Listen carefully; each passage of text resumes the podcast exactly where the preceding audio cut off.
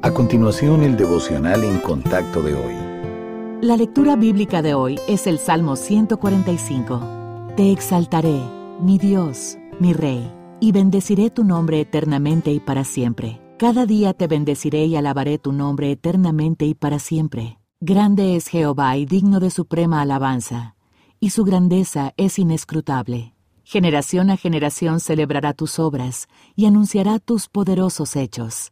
En la hermosura de la gloria de tu magnificencia y en tus hechos maravillosos meditaré. Del poder de tus hechos estupendos hablarán los hombres, y yo publicaré tu grandeza. Proclamarán la memoria de tu inmensa bondad y cantarán tu justicia. Clemente y misericordioso es Jehová, lento para la ira y grande en misericordia. Bueno es Jehová para con todos y sus misericordias sobre todas sus obras. Te alaben, oh Jehová, todas tus obras y tus santos te bendigan la gloria de tu reino digan y hablen de tu poder, para hacer saber a los hijos de los hombres sus poderosos hechos, y la gloria de la magnificencia de su reino. Tu reino es reino de todos los siglos, y tu señorío en todas las generaciones. Sostiene Jehová a todos los que caen, y levanta a todos los oprimidos. Los ojos de todos esperan en ti, y tú les das su comida a su tiempo. Abres tu mano, y colmas de bendición a todo ser viviente. Justo es Jehová en todos sus caminos, y misericordioso en todas sus obras.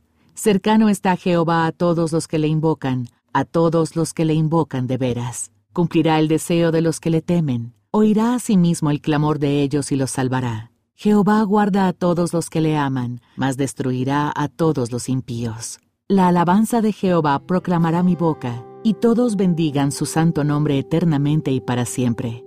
Cuando surgen los problemas, ¿Cuál es su enfoque principal? ¿El problema? ¿La manera en que le afecta a usted o el efecto en los demás? En los momentos difíciles, David meditaba en la suficiencia del Señor y en su buena, agradable y perfecta voluntad. Ese enfoque es evidente no solo en el Salmo de hoy, sino también en otros. A lo largo de su vida, David entregaba sus problemas a Dios y ponía su atención en Él. El resultado eran nuevas fuerzas y esperanza para su alma. Dado que David tenía una relación de confianza con Dios, enfrentaba las pruebas esperando la ayuda divina. Por ejemplo, su inminente lucha con Goliat le hizo recordar el poder liberador de Dios en el pasado y el presente. Al enfrentar las amenazas y los avances homicidas del rey Saúl, David confiaba en la protección del Señor como su refugio y fortaleza y cuando se afligía por la pérdida de sus seres queridos, dejaba que la presencia y la consolación del Padre Celestial llenaran su corazón y su mente. Como en el caso de David, nuestras circunstancias también pueden servir como estímulo para meditar en la palabra.